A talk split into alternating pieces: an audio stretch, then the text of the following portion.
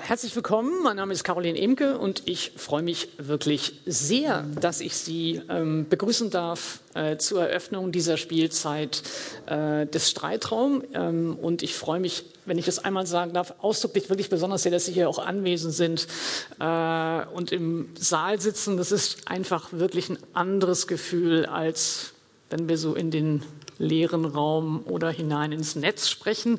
Trotzdem herzlich willkommen natürlich auch allen, die im Netz dabei sind. Ähm, und äh, ja, ich hoffe, Sie genießen es beide jeweils in den unterschiedlichen Formen. Die demokratische Gesellschaft soll säkular, offen und pluralistisch sein, aber ist auch die Art, wie Geschichte erzählt wird, offen und pluralistisch? Welche Erfahrungen und Erinnerungen verfestigen sich so, dass sie aufgehoben, weitererzählt, archiviert werden? Welche werden verdrängt? Welche historischen Kontinuitäten, welche Brüche waren unerwünscht oder verdeckt? Welche Rolle spielen dabei Schulen, Museen, Theater, Filme? Wie lässt sich der demokratische Diskurs pluralisieren und welche Geschichten müssen erzählt werden, um die Konflikte, um Deutung und Erfahrungen wirklich konstruktiv zu gestalten. Darüber möchte ich heute sprechen mit meinen Gästen, die in ganz unterschiedlichen Funktionen und auch in ganz unterschiedlichen Disziplinen mit der Frage des Geschichtenerzählens beschäftigt sind.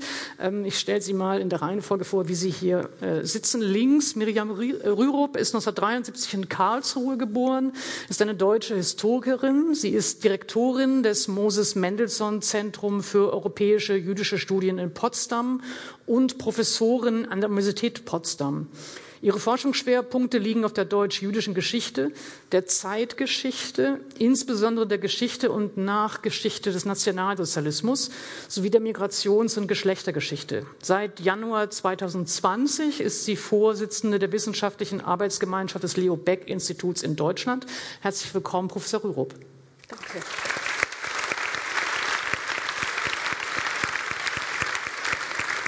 Gleich daneben sitzt Thomas Krüger. Er ist 1959 in Buttstedt geboren, begann seine politische Karriere 1989 als eines der Gründungsmitglieder der Sozialdemokraten der DDR, der SDP. Als Mitglied des Deutschen Bundestages war er in den Jahren 1994 bis 1998 aktiv. Seit Juli 2000 ist er Präsident der Bundeszentrale für politische Bildung, die diese Veranstaltungsreihe auch großzügig finanziert.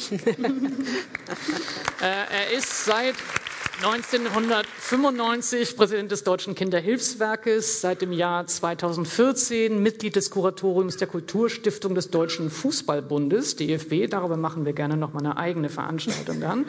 Und seit März 2018 ist er zudem Mitglied im Rat für kulturelle Bildung sowie Mitglied im Kuratorium Kulturhauptstadt Dresden 2005, äh, 2025. Herzlich willkommen, Thomas Krüger.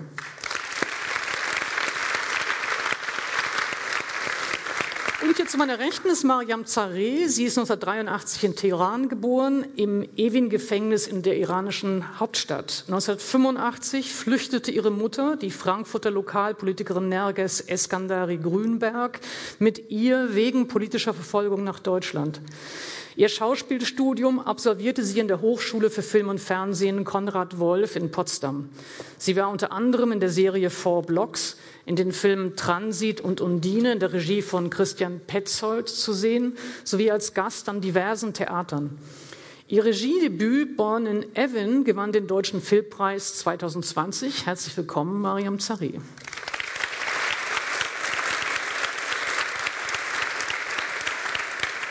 Ähm, für diejenigen von Ihnen, die diese Veranstaltungsreihe des Streitraum nicht kennen, ich sage das immer einmal am Anfang, der Streitraum ist ein Etikettenschwindel. Hier geht es gar nicht ums Streiten, sondern es geht darum, dass wir multiperspektivisch aus verschiedenen Blickrichtungen, Erfahrungen, Disziplinen gemeinsam Fragen erörtern. Dazu haben wir hier auf der Bühne vielleicht eine knapp anderthalb Stunden Zeit. Ähm, danach äh, schließen wir erstmal sozusagen diese Art des Gesprächs und öffnen das Format. Das ist die Stelle, an der diejenigen, die hier heute ins Theater gekommen sind, im Vorteil sind.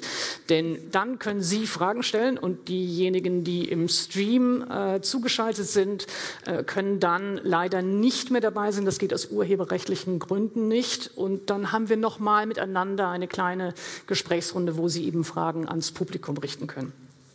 Ähm, zunächst mal würde ich ganz gerne Thomas Krüger beginnen mit der Frage, stimmt der Eindruck, dass in den letzten Jahren, ob durch Black Lives Matter oder die Auseinandersetzung über die Restitution von geraubten Objekten in unseren Museen, ja, die blinden Flecken im Selbstbild dieser Gesellschaft stärker reflektiert wurden. Und wenn das stimmt, wie lässt sich beschreiben, was da passiert? Pluralisiert sich da Geschichte? Also zunächst muss man natürlich sagen, dass äh, in der politischen Bildung der Satz gilt, wer über Geschichte redet, redet immer über Gegenwart.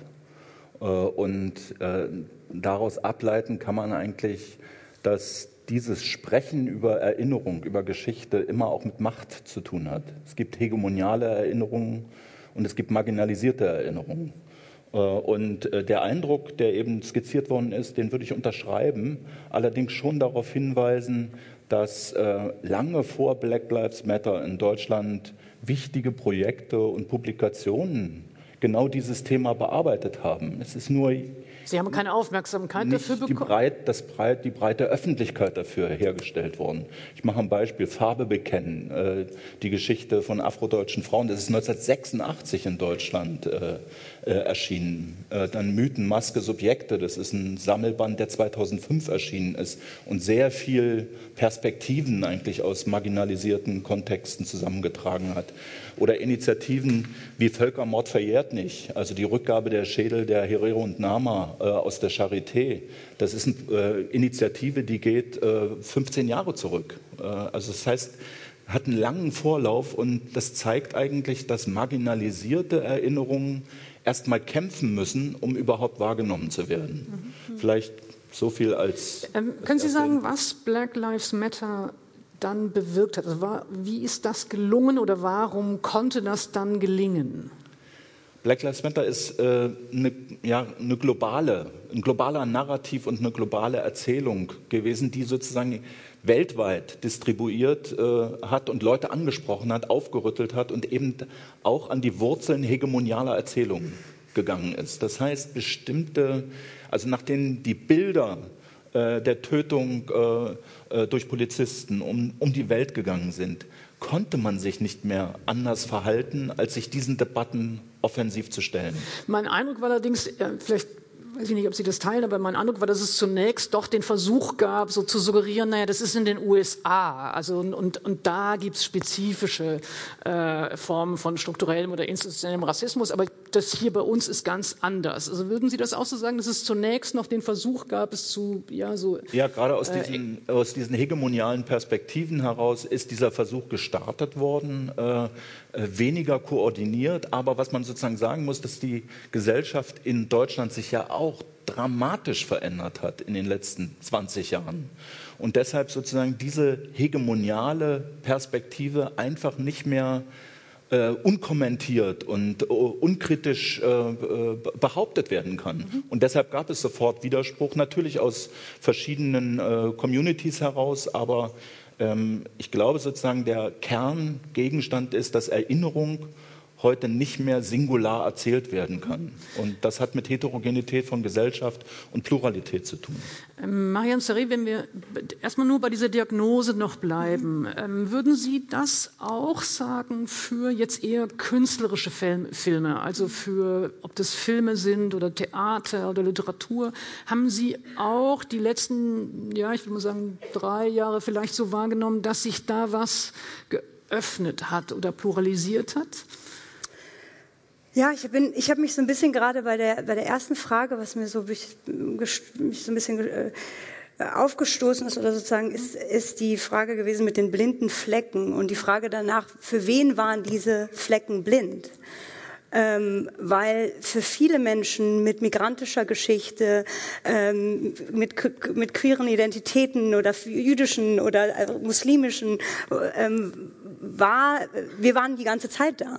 Wir haben es mitbekommen, dass unsere Geschichten sozusagen nicht erzählt worden sind oder die Teilnahme an Gesellschaft sich auf Dienstleistungspositionen beschränkt hat, wie die äh, Eltern, die putzen oder in Fabriken arbeiten, aber eben keinen keine wirkliche Teilhabe erfahren in Kulturinstitutionen, in Bildungs, in verschiedensten Institutionen da einfach eine Abwesenheit herrscht. Und ich erlebe das so, dass jetzt mit der auch vielleicht sogenannten der, der, der Kinder der sogenannten äh, GastarbeiterInnen, ähm, aber auch ähm, Kinder von Menschen mit Fluchterfahrungen, die ja viel auch so soziales Deklassement erlebt haben und dann die zweite Generation oder dritte Generation äh, eben viel äh, selbstbewusster eine wirkliche Teilnahme verlangt. Und das sind Ermächtigungskämpfe, die ja nicht irgendwie jetzt in den letzten drei Jahren entstanden sind, sondern die sich, die sehr, sehr früh mit bitter, also mit harten und bitteren äh, äh, Gegenwind zu kämpfen hatten. Und jetzt setzen wir uns und allein in meiner, und ich bin ja trotzdem noch relativ jung, allein wenn ich äh, mich daran erinnere, wie äh, ich noch vor 20 Jahren ähm, angefangen habe, in Berlin ins Theater zu gehen und eine absolute Abwesenheit gesehen habe auf den Theaterbühnen von Menschen, die aussehen wie ich oder wie meine Freunde und dachte, aber ihr heißt doch deutsches Theater. Wo sind wir denn in diesem, warum sind wir denn so abwesend? Mhm.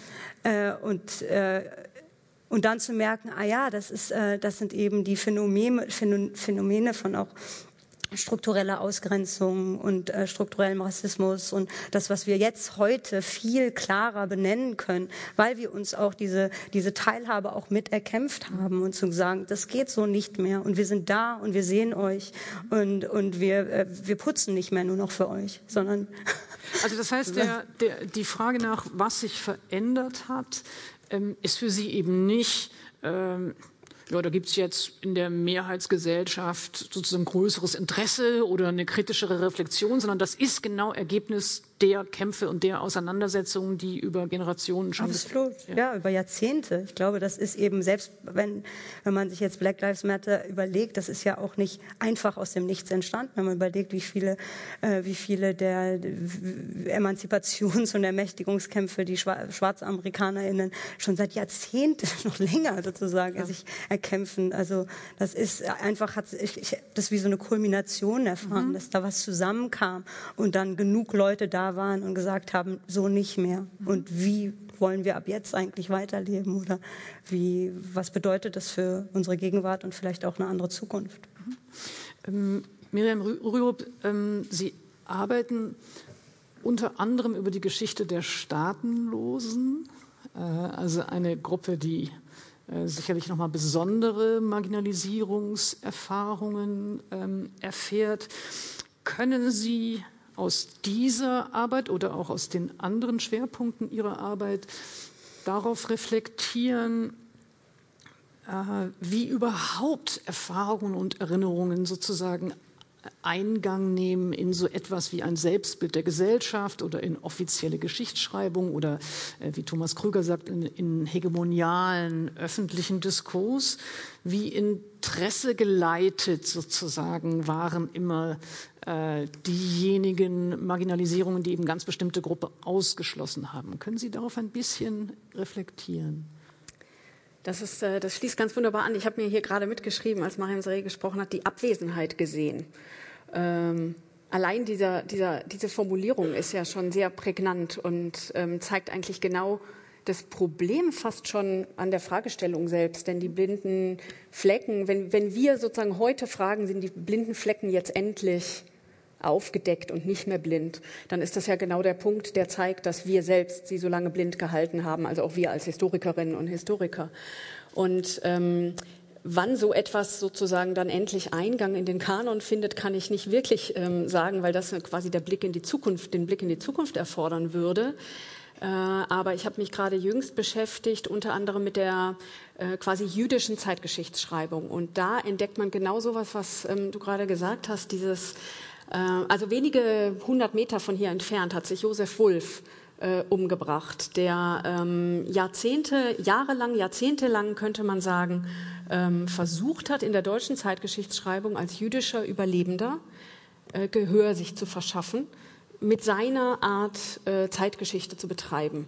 Und man könnte fast sagen, er steht gewissermaßen selbst stellvertretend für einen dieser blinden Flecken in der deutschen Zeitgeschichtsschreibung in den 50er, 60er Jahren, die ähm, gewissermaßen genau die draußen gehalten hat, denen sie gesagt hat, den sie den Spiegel von, nein, eben gerade nicht den Spiegel von, sondern eigentlich die Tür vor der Nase zugeschlagen hat, äh, mit der Aussage, äh, Ihr habt einen besonderen Blick darauf, der emotional, der affektbehaftet ist, der als Opfer quasi euch aus, äh, es euch nicht möglich macht, objektiv sich dieser Geschichte zu nähern.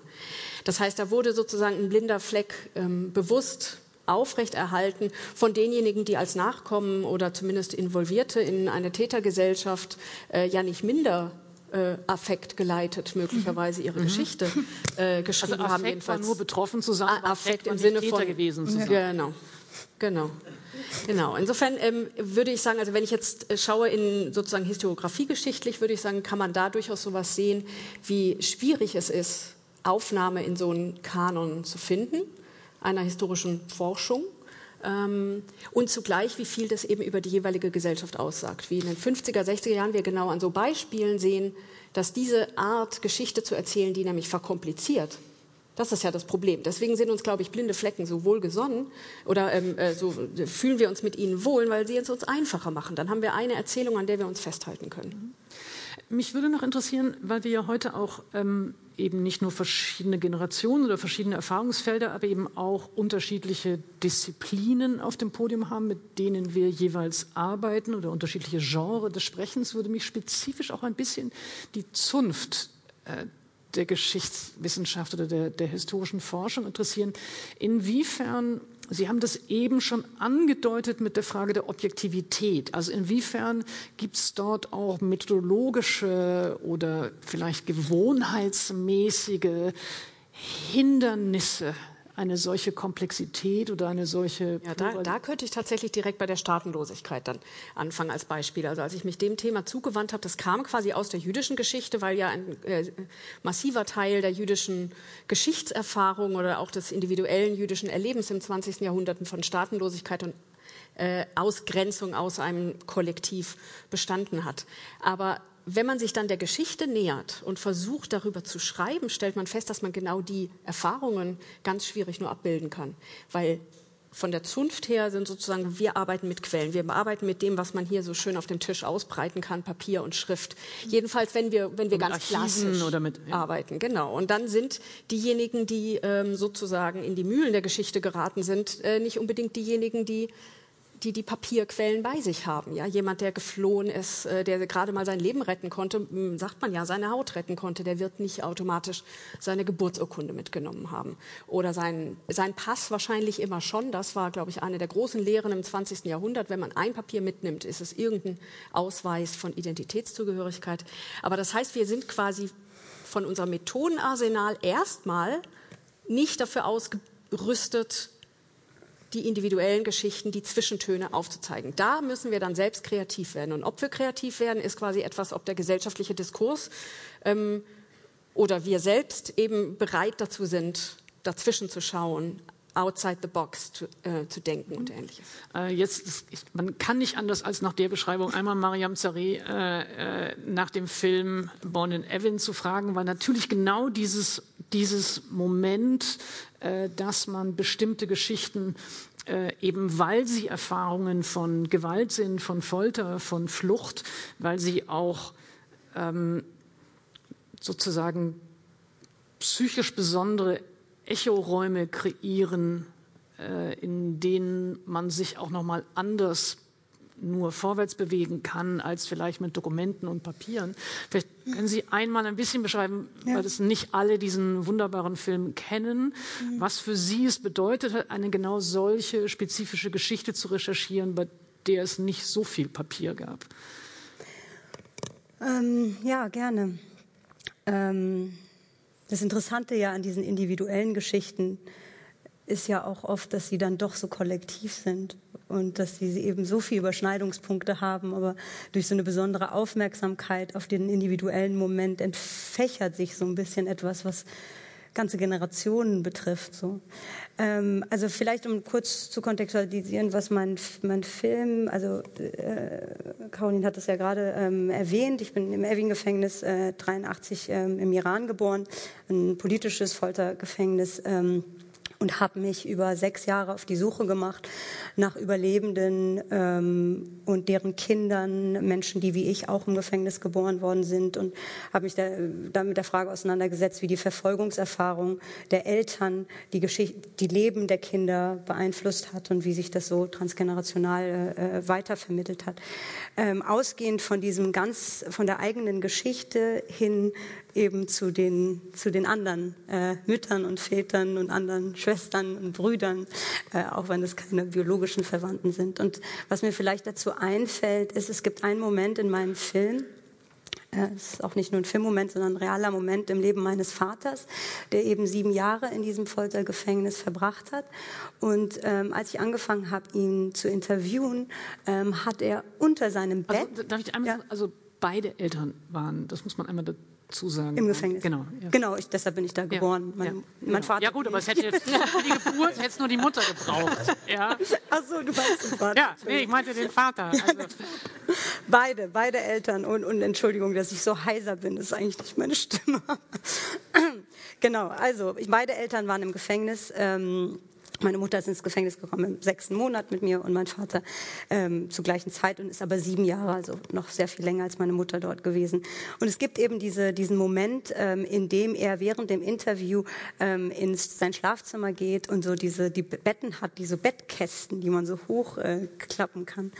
Ähm, und aus unter diesem Bettkasten holt er ähm, ein Handtuch raus und dieses Handtuch ist, ähm, sein, das Handtuch seines ähm, exekutierten, ermordeten Zellengenossen, also beziehungsweise zwei von denen, also zwei wurden hingerichtet und dann wurde immer dem nächsten, der kurz vor, also der überlebt hat, dieses Handtuch weitergegeben. Und, ähm, und mein Vater hat auch auf seine Todesstrafe eben diese, diese vielen Jahre äh, gewartet, die dann nicht eingetreten ist. Und er war der Letzte, der dieses Handtuch bekommen hat. Und also mit dieser Vorahnung, dass das das ist, was äh, ihm widerfahren wird. Und so hat er dieses Handtuch aus dem Iran äh, mitgebracht. Und das hat auf so vielfältige Art so eine Bedeutung, weil auf der einen Seite ist es so was Persönliches. Auf der anderen Seite, weil es keine Aufarbeitung gibt, weil die Täter im Iran an, an der Macht sind, weil deren Geschichten sich über die Welt verteilt haben und plötzlich in diesem Moment des, dieses Handtuchs da rauszuholen, aus diesen Bettkästen unserer Geschichten, die sich, die so verdammt worden sind in diese Privatheit, die eben kein Tribunal haben, keine, keine, keine, keine juristische, keine Nachverfolgung, keine, wo die Zeugenschaft sozusagen sich auf diese Objekte äh, reduziert, hebt er das hoch und hebt es eigentlich damit auch und in der Erklärung und in der, dem Teilen dieser Geschichte eben auf diese Ebene der Zeugenschaft, die das Private verlangt verlassen darf und auch das Verla Private verlassen muss, um eine Anerkennung zu finden. Ähm, ja. Ja, das korreliert eigentlich, wenn ich ganz kurz noch das nachwerfen darf, weil vorhin die Frage mit der Zunft kam, korreliert un ungefähr auch mit dieser Idee, dass äh, das Grabe, wo du stehst aus den 80er Jahren, also mit dem Aufkommen quasi der Oral History, überhaupt den Überlebenden äh, des NS mhm. Gehör zu geben. Und das ist ja was Ähnliches auch, dass man erst dann, wenn man die Stimmen hörbar macht, man sich der Geschichte gänzlich nähern kann. Ähm, jetzt haben Sie gerade auch das, also einmal, äh, äh, ich kann diesen, ich habe ihn mehrfach gesehen, ich kann ihn auch nochmal sehen und ich kann wirklich diesen Film Born in Evan von Mariam Sareh jedem nur sehr, sehr, sehr ans Herz legen. Ähm, ich, nun haben wir mehrfach schon ähm, so das Wort erinnerungspolitisch äh, so mal verwandt und mal haben wir historische Reflexion und mal haben wir Aufarbeitung gesagt. Und ich würde dann ganz, ganz gerne ein bisschen genauer äh, danach fragen, was das eigentlich unterscheidet, beziehungsweise was die Folgen davon sind, wenn wir bestimmte Gewalterfahrungen ähm, eben über den Begriff der Erinnerungspolitik äh, diskutieren, ob wir sie möglicherweise damit zu sehr in die Vergangenheit verorten und sozusagen die Kontinuitäten und die Ausstrahlungen in die Gegenwart dadurch etwas einhegen, wäre mal eine Frage. Also erstmal an, an, an Thomas Krüger. Ähm, was verstehen Sie, wenn Sie von erinnerungspolitischem Diskurs, was verstehen Sie davon und wiefern unterscheidet der sich von so etwas wie historischer Reflexion oder von Aufarbeitung? Oder würden Sie das synonym verwenden? Auf keinen Fall. Also, ähm, also Erinnerungspolitik ist äh, sozusagen vielleicht noch mal zu unterscheiden von Erinnerungskultur. Mhm. Ähm, Erinnerungspolitik hat ein konkretes Ziel und nimmt, wenn man so will, Geschichte auch in Dienst für bestimmte politische Setzungen in der Gegenwart. Äh, wir unterscheiden deshalb in, der, in, dem Feld der politischen Bildung zwischen Aufarbeitung und politischer Bildung.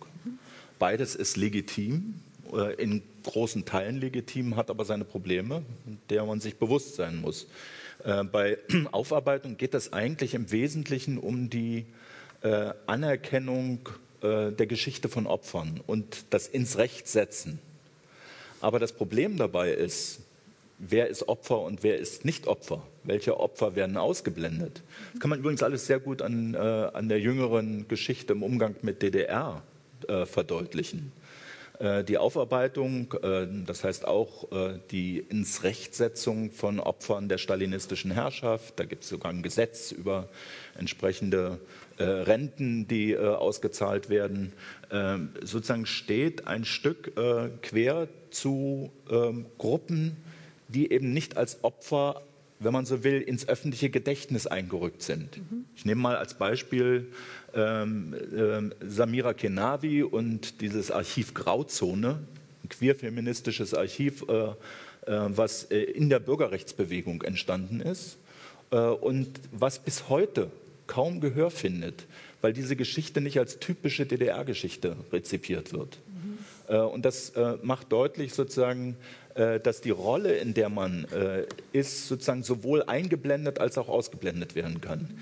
Und im Unterschied zur Aufarbeitung, die immer ein Problem auch mit Gegenwart hat, ja, weil sie Gegenwart nicht plural verhandelt in letzter Konsequenz, sondern eine politische Setzung beabsichtigt, die auch legitim ist, aber eben unfair, wenn man so will, weil bestimmte äh, Gruppen sind ausgeschlossen. Und im Unterschied dazu ist es bei politischer Bildung so, dass es eigentlich darum geht, Graubereiche äh, aus Erinnerung hervorzuholen, um eben gerade auch marginalisierte Stimmen Gehör zu verschaffen, um, wenn man so will, ganz salopp gesagt, äh, demokratisch mit Geschichte umzugehen mhm. und eben nicht eine bestimmte Richtung einzuschlagen, sondern ähm, sondern die Diskurse zu öffnen, verhandelbar zu machen, Handlungsspielräume auszuloten, die eben bezogen auf gegenwärtige Herausforderungen äh, diskutiert werden können. Nun würde ich ganz gern, Miriam Rüruber hat so geschmunzelt, als äh, Thomas Krüger typisch gesagt hat. Und ich vermutete, das war sozusagen die Historikerin, die darüber nachdachte, dass natürlich die Frage, was eigentlich als repräsentativ oder als so repräsentativ wahrgenommen wird, dass es in der historischen Forschung sozusagen Beachtung findet. War das das, was Sie schmunzeln? Das Schmunzeln? Ja, so ein bisschen war es das. Es war äh, das, das, das, unmittelbare Schmunzeln kam, äh, weil mir tatsächlich, weil ich das sehr bestätigen kann mit dem Zugang zur DDR-Geschichte, äh, wo ich sagen würde, wir sind noch sowas von am Anfang, als wären die Archive eigentlich noch zu jetzt als Historikerin wieder gesprochen, die Archive sind natürlich, es ist völlig egal, ob sie offen sind oder zu, die Menschen sind ja da. Äh, aber unsere Wahrnehmung ist tatsächlich so stereotyp noch auf DDR-Geschichte, dass da wirklich noch sehr viel zu tun ist. Aber mein Schmunzeln rührte daher, dass ich auch mit meinem eigenen Dissertationsthema, was über ein sehr ähm, äh, manchmal amüsantes äh, Thema war, nämlich deutsch-jüdische Studentenverbindungen im Kaiserreich und Weimarer Republik mit dem ganzen Pomp und Fechten und Blut und äh, schrecklichen Gesängen und Männlichkeitsfantasien und, und, und. Und das passte auch nicht in das typisch, typische Bild der, der deutsch-jüdischen Geschichte, ja, weil sie so deutsch-national letztlich war. Jedenfalls da muss man anfangen und nähert sich dann erst der jüdischen Geschichte. Also es war so ein Gucken von den Rändern her auf, auf historische Entwicklungen. Ich glaube, das ist genau das, was wir brauchen. Ähm, deswegen jedenfalls äh, schmunzelte ich, weil wenn wir quasi von den Rändern her auf die DDR-Geschichte schauen werden und das hoffentlich jetzt zunehmend ja auch, also er geschieht ja auch inzwischen, aber es hat doch sehr lange gebraucht, bis so eine gewisse Bereitschaft dafür da war, zu verkomplizieren eben aber auch da. Ja, Ihnen würde ich ganz gerne bei äh, Sie auch etwas fragen nach der ähm, Reflexion auf den Antisemitismus und das im Rahmen eben von erinnerungspolitischen Diskursen oder im Rahmen von einer Erinnerungskultur. Ähm, dass ich mich frage, ob ich habe manchmal den Eindruck, dass die Reflexion auf den Antisemitismus, die öffentliche Diskussion über den, über den Antisemitismus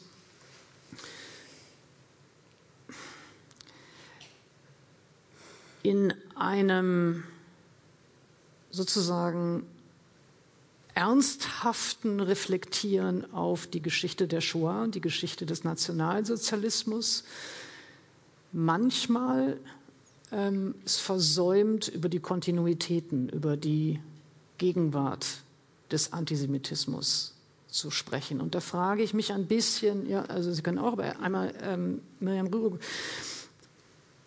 Nehmen Sie das auch so wahr? Also nehmen Sie auch so wahr, dass in meiner Wahrnehmung ist es so, dass dieses, dieser, dieser unbedingte Appell des Nie wieder, den auch meine Generation oder auch ich mich so stark äh, verpflichtet gefühlt habe, möglicherweise verhindert hat zu sehen, was es schon wieder gibt. Das ist interessant. Ich hätte es genau andersrum gedreht. Ich hätte gesagt, unser Blick auf äh, durch diesen Appell auf nie wieder, auf alles, was wir als antisemitisch heute äh, begreifen, verstellt gewissermaßen eine gewisse Bereitschaft, die, den historischen Antisemitismus möglicherweise vielschichtiger anzusehen, als es getan wird. Ah, okay. ähm, nee, das, nee, das, ist ja großartig. Also okay. Äh, Also nicht, das, nicht die Sache ist großartig, sondern nein, nein, äh, die Art. Nein, nein, Entschuldigung, Entschuldigung, Entschuldigung. Äh, bitte, bitte nehmen Sie nicht diesen Teil aus dem gestreamten. Äh, Dann müssen wir den heraus. nächsten Soli-Brief schreiben. Äh, nein, genau. ich meine den Wider, ich finde den Widerspruch interessant. Ja. Deswegen äh, vielleicht könnten wir das noch. Nein, also diese, diese Sorge, mit der wir den heutigen Antisemitismus anschauen, verbunden mit der Sorge, wie wir den Rassismus betrachten, ist der, der Reflex darauf scheint zu sein, wir dürfen es historisch auf keinen Fall zusammen anschauen, weil wir damit das eine mit dem anderen nivellieren würden. Ja, genau, okay. Und diese Furcht stammt ja aus, aus unserer heutigen Sorge. Ja. Und das ist was, was ich meine, damit es ver verstellt uns quasi einen Blick darauf, historischen Antisemitismus vielschichtiger anzuschauen und in seiner Verwobenheit mit Kolonialismus, mit Rassismus etc. anzuschauen, als dass er eigentlich historisch entstanden ist und auch von den Zeitgenossen ja wahrgenommen wurde. Also ist, ähm, im französischen Diskurs ist das fast noch viel viel äh, eklatanter. Da, da ist schon in den 60ern ganz aktiv das gemeinsam gedacht worden, was Antisemitismus und Kolonialismus verbindet.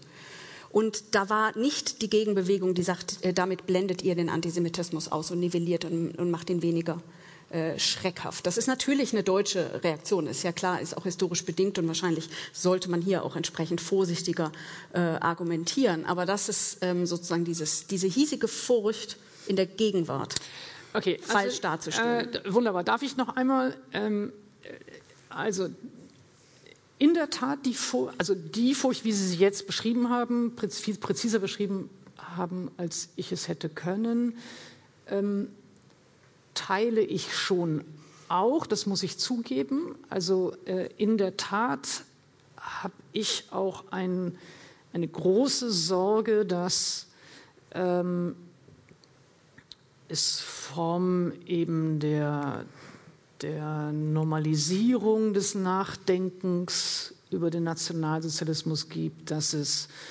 Formen der ja, fast metaphernhaftem nur noch Sprechen über diese Gewaltverbrechen gibt, sodass gar nicht mehr ausbuchstabiert wird, was es wirklich zu einem solchen Menschheitsverbrechen gemacht hat. Ähm, aber der Punkt, der mich, der mich vorher umgetrieben hat, den ich sozusagen gerne noch mal vielleicht präziser formulieren würde, ist, ähm, dass ich gelegentlich eben den Eindruck habe, dass ähm, man so mit dem erinnerungspolitischen Diskurs befasst ist, dass die, die, die Phänomene der Gegenwart und äh, wie immer verflochten und, und, und sich wechselseitig bestätigen von rassistischen und antisemitischen und, und misogynen ähm, äh, äh, Menschenverachtungen, die da zusammenkommen, ja, aber dass das dagegen abfällt oder vielleicht nur in bestimmten Communities überhaupt wahrgenommen wird. Teilen Sie den Eindruck oder würden Sie da auch widersprechen? Den Eindruck würde ich soweit teilen. Okay. Ja. Den würde ich teilen und dann trotzdem ist es natürlich in, in den Communities, das, das, das wird ja dann immer kleiner. Dann wird der kleine gemeinsame Nenner immer, immer kleiner gewissermaßen. Also was, ähm, was als Antisemitismus erfahren wird oder als Rassismus erfahren wird, äh, wird dann ja innerhalb den, der Communities auch nochmal ähnlich heftig diskutiert. Aber es stimmt schon, es gibt gewissermaßen so eine es scheint eine Norm zu geben, an der man sich abarbeitet. Und zwar sowohl in der Abgrenzung, also äh, überspitzt formuliert, die AfD arbeitet sich genauso an unserer erinnerungspolitischen mhm. äh, Norm mhm. ab, mhm. äh, wie wir die versuchen, äh, die blinden Flecken vielleicht äh, sichtbar zu machen oder ähnliches. Also äh, vielleicht, wenn wir, wenn wir uns das als also diese Norm hat dazu geführt, dass wir quasi ein Instrumentarium haben in unserem erinnerungskulturellen Umgang mit Geschichte. Mhm. Und damit ja auch mit unserer Gegenwart, das als Instrumentarium schon fast für sich steht.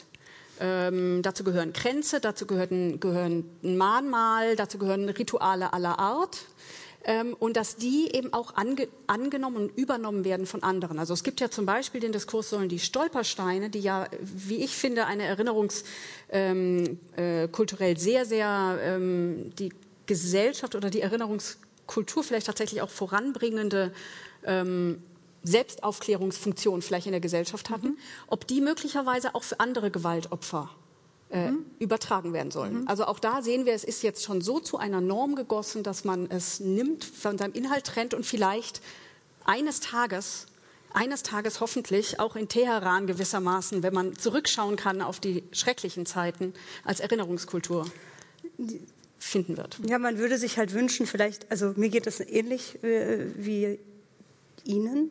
Genau. Genau. Frau. also mir geht es ähnlich äh, insofern, dass ich so denke, ja, es ist, auch, es ist ja auch viele der, der Fragen, die man sich so im Intersektionalismus auch oder fragt, okay, gibt, was sind die Schnittmengen? Äh, was sind die Alleinstellungsmerkmale und, ähm, und wie äh, gelingt der Balanceakt da nicht in eine Konkurrenz zueinander äh, zu gelangen ähm, und wem nutzt das Ganze auch? Wenn sozusagen plötzlich gegeneinander ähm, also ich muss gerade dran denken, zwei Sachen. Einmal äh, diese Dave Chappelle Show auf Netflix, der jetzt ja gerade ein Stand-up, der für viel äh, Kontroverse gesorgt hat. Ähm, weiß nicht, wer den gesehen hat, aber da geht es auch genau um die Frage, ob sozusagen die schwarzen amerikanischen Perspektiven eigentlich noch viel marginalisierter, noch viel unterdrückter sind als sozusagen weiße queere Positionen. Und daran arbeitet er sich ab. Und kann man das machen oder darf man das oder darf man es nicht? Muss ich gleichzeitig denken, hier in der Schaubühne vor zwölf Jahren hat äh, Orizi nach mir Meyers äh, in dem Stück ähm, äh, Third Generation einen ganz tollen Monolog gehalten, wo sie gesagt hat, don't compare. And still we do compare. Also so. Und da ist natürlich die Frage, mit was für einer Wachheit äh, und auch gerade in der Anerkennung dessen, wo wir uns befinden in Deutschland, müssen wir mit einer besonderen Vorsicht eben äh, auf die Shoah blicken und da jetzt die ganzen neuen Perspektiven auf den die unaufgearbeiteten Perspektiven auf die Kolonialgeschichte, auch die deutsche Kolonialgeschichte, nicht durcheinander mischen, sondern auch da eine große Wachsamkeit haben und gucken, welche Interessen sind auch da, das zu verwässern und verschleiern. Und äh, äh, ich glaube, da bin ich auch, ich finde, das sind keine einfachen äh, Fahrgewässer. Ja, natürlich, ja klar. Ich hätte, ich hätte mal eine Frage, was, ich, was mich tatsächlich beschäftigt, seit das in der Diskussion ist, und ich finde, es ist leider viel zu schnell aus der Diskussion rausgerutscht, wie verhält es sich denn eigentlich jetzt zum Beispiel für dich mit, äh, mit dem Nazi-Hintergrund? Wenn wir sagen, ne, es gab doch diese, diese nette ja. Zuspitzung und ich finde, manchmal sind Zuspitzungen helfen uns ja weiter, weil wir uns an ja. ihnen reiben ähm, und vielleicht gar nicht zustimmen, aber das uns zum Nachdenken mhm. anregt. Und ich fand diese Idee zu sagen, wir leben in einer Gesellschaft mit Nazi-Hintergrund und jeder hat Nazi-Hintergrund. Auch du als ähm, Flüchtling oder Migrantin aus dem Teheran, ich als Jüdin, äh, beides Perspektiven, die ja eigentlich eher die Opferperspektive mitbringen. Trotzdem leben wir in dieser Gesellschaft, die imprägniert ist vom NS. Hm. Ähm, da würde ich, das würde mich mal interessieren, ob, wie, was du davon gehalten hast. Von diesem Hashtag? Ja. Ob du damit was anfangen kannst. Oh, das ist so eine schwierige Frage, weil ich bin ja auch, also ich, bei mir ist ja auch sehr plural unsere Familiensituation. Ich habe einen jüdischen Stiefvater, jüdische überlebende äh, Großeltern, also jetzt leben sie nicht mehr, aber Überlebende. Ähm, dann gleichzeitig diese iranische, äh, diese iranische Geschichte und dennoch habe ich mich immer sehr dafür als auch politisches Statement dafür eingesetzt zu sagen, ich bin aber Deutsche und das, was wir in Deutschland erleben, da geht eine Verantwortung einher, egal was jetzt meine konkrete äh, äh persönliche autobiografische äh, Hintergrund ist. Gleichzeitig hat das ja immer auch zu Reibungen geführt, weil mein Deutschsein ja als solche nie äh, anerkannt wurde, sondern nein, du bist aber Iranerin und eine iranische Geschichte. Was bin ich Iranerin? Ich bin, war noch nie mehr, also ich bin hier in Deutschland groß geworden. Ähm, und, und das heißt natürlich, ich bestehe in der Verantwortung gegenüber der, dessen, was wir ähm, äh, äh, was wir in Deutschland sozusagen mit der, mit der Shoah und den Folgen des, oder, oder des Holocaust, was da, damit einhergeht. Und plötzlich, und das glaube ich ist eigentlich eine Qualität, plötzlich diese Generation, von der ich vorhin erzählt habe, diese zweite und dritte Generation, mischt sich in den Diskurs ein und pluralisiert sie. Mhm. Und sagt so, ja, okay, wir haben jetzt zwar die ganze Zeit uns darum bemüht zu sagen, wir sind Deutsche oder Deutsch-Türken oder äh, Migrationshilfe, so, aber eigentlich mal ganz kurz, wir bringen sozusagen nicht nur die anderen Geschichten mit, was ist denn, sie richten eigentlich plötzlich den Blick zurück ja. und sagen, ihr habt uns immer markiert und stigmatisiert und benannt als die mit Migrationshintergrund, was ist eigentlich mit eurem Hintergrund und wie, äh, äh und wie müssen wir darüber in den Austausch treten? Natürlich ist es schwierig, weil natürlich ein Moment der Antagonisierung da drin ist und natürlich erstmal wieder eine Polarisierung entsteht. Aber im besten Fall ist diese Polarisierung, führt dazu, dass man vielleicht doch mhm. wieder nochmal neu ein Deutschland, das viel mehr der Realität entspricht, in der wir eh schon leben, ähm, dem also sozusagen gerecht zu werden und eben auch diese Reibung und Spannung auszuhalten. Äh, Thomas Krüger, einmal auch äh, eine kleine Rolle rückwärts nochmal gemacht zu der Frage, inwiefern eben dieser Blick zurück ähm, möglicherweise manche der Kontinuitäten oder der Phänomene in der Gegenwart ja vielleicht äh, einhegt oder äh, ja, dem weniger Aufmerksamkeit entgegenbringt. Also ich glaube, dass äh, hinter unserer Diskussion so ein bisschen die Frage steht, kann man zugleich unterschiedliche Erinnerungsnarrative verhandeln in einer Gesellschaft? Und dies, das ist die Herausforderung, mit der wir mhm. zu tun haben. Äh, und äh, da hilft es uns überhaupt nicht, sozusagen die einzelnen Erinnerungsnarrative zu containern, also sozusagen als äh, hermetische Diskurse zu führen. Ich will äh, unter Bezug auf die Shoah auf zwei interessante Quellen hinweisen. Hannah Arendt hat äh, in äh, Elemente und Ursprünge totalitärer Herrschaft äh, genau diesen Zusammenhang hergestellt zwischen äh, der Shoah und dem, Imperial, dem Imperialismus das ist eine sehr, damals sehr kritisierte Position gewesen, aber eine, die äh, große Evidenz hatte. Äh, ein zweites Beispiel ist, äh, ist Webb Du Bois, der US-amerikanische äh, Aktivist und Rassismusforscher, äh, der 1949 das Warschauer Ghetto besucht hat und für ihn sofort im Moment sozusagen des Sehens äh, des Warschauer Ghettos und der Ruinen dort den Zusammenhang hergestellt hat äh, äh, zur Sklaverei und der Geschichte, äh, die äh, Schwarze in den USA äh, erlebt haben. Und diese Verflochtenheit, äh, die ist, glaube ich, essentiell wichtig, um unterschiedliche Narrative aus ihren Containern herauszuholen und öffentlich zu verhandeln, weil unsere Gesellschaft entwickelt sich permanent weiter. Hm. Und es gibt keinen, wenn man so will, in Stein gegossene Erinnerung und Erinnerungskultur, sondern sie ist dynamisch. Sie wird verhandelt. Äh, und verhandeln tun sie die, die in der Gegenwart sich äh, mit Erinnerung äh, beschäftigen. Noch ein Beispiel, ein letztes Beispiel ist die Frage von Mahnmalen. Ist ja schon angesprochen worden. Es gibt eine sehr interessante Geschichte eines Mahnmals in, in Bremen.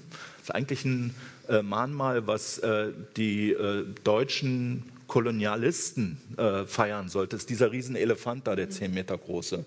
Und äh, da ist es sozusagen aktivistischen Gruppen in den letzten äh, 15 Jahren gelungen, dieses Mahnmal neu zu kodieren.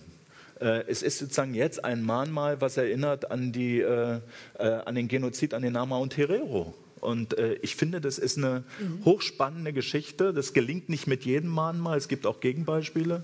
Aber die, dieses Mahnmal ist ein Beispiel einer Neukodierung von Erinnerung zum eigentlich selben Gegenstand. Und ich finde das äh, dass wir solche Beispiele brauchen und sie äh, eigentlich als Verhandeln in der Gegenwart äh, stärker in den Blick rücken sollten. Also die Verflochtenheit und äh, die Tatsache, dass es sich hier eben nicht um Nullsummenspiele handelt, wie Michael Rothberg gesagt hat, dass also sozusagen die Er hat gesagt, dass es gerade keine Nullsummenspiele genau, sind. Ja, genau. dass, dass es sozusagen dass die Aufwertung bestimmter Erinnerungsnarrative nicht implizit eine Abwertung anderer Erinnerungsnarrative sein Ja, trotzdem trotzdem, ähm, also das klingt super, ähm, aber trotzdem finde ich, zeigt doch die Erfahrung und auch das, was äh, sowohl Mariam Zareh als auch Miriam Rürup über verschiedene historische Reflexionen oder Diskurse vorhin beschrieben haben, ähm, dass es dann doch eben sehr, sehr häufig aktivistische oder künstlerische äh, Praktiken sind, über die überhaupt diese Art von Verhandlung erst eingeklagt wird. Also wenn ich, also es ist sozusagen nicht so, dass es da jetzt eine große offene Bereitschaft gibt, verschiedene Perspektiven, verschiedene Gewalterfahrungen oder verschiedene Marginalisierungen gleichermaßen offen zueinander äh, irgendwie zu diskutieren, ja, sondern wenn wir jetzt nur die letzten jüngeren Beispiele nehmen, sowohl vom beim NSU ähm, als auch bei Hanau, ähm, also mindestens mein Eindruck war, dass es doch wirklich sehr sehr stark zivilgesellschaftliche ähm, AkteurInnen waren, dass es sehr, sehr stark auch aktivistische AkteurInnen waren, auch, auch also künstlerische Formate entwickelt wurden. Ähm, übrigens auch ein paar, das sollte man vielleicht auch sagen, wirklich beeindruckende journalistische Projekte, die in Langzeitbeobachtungen sich dem gewidmet haben. Ähm, aber das ist doch sozusagen auch nur nötig gewesen, weil es sonst ein Vakuum gab, das sich mit der Aufklärung und der Aufarbeitung ebenso nicht beschäftigt hat auf Seiten der Ermittler oder eben mhm. ähm, auf Seiten des Gerichts. Also insofern vielleicht noch mal an alle die Frage. Ähm,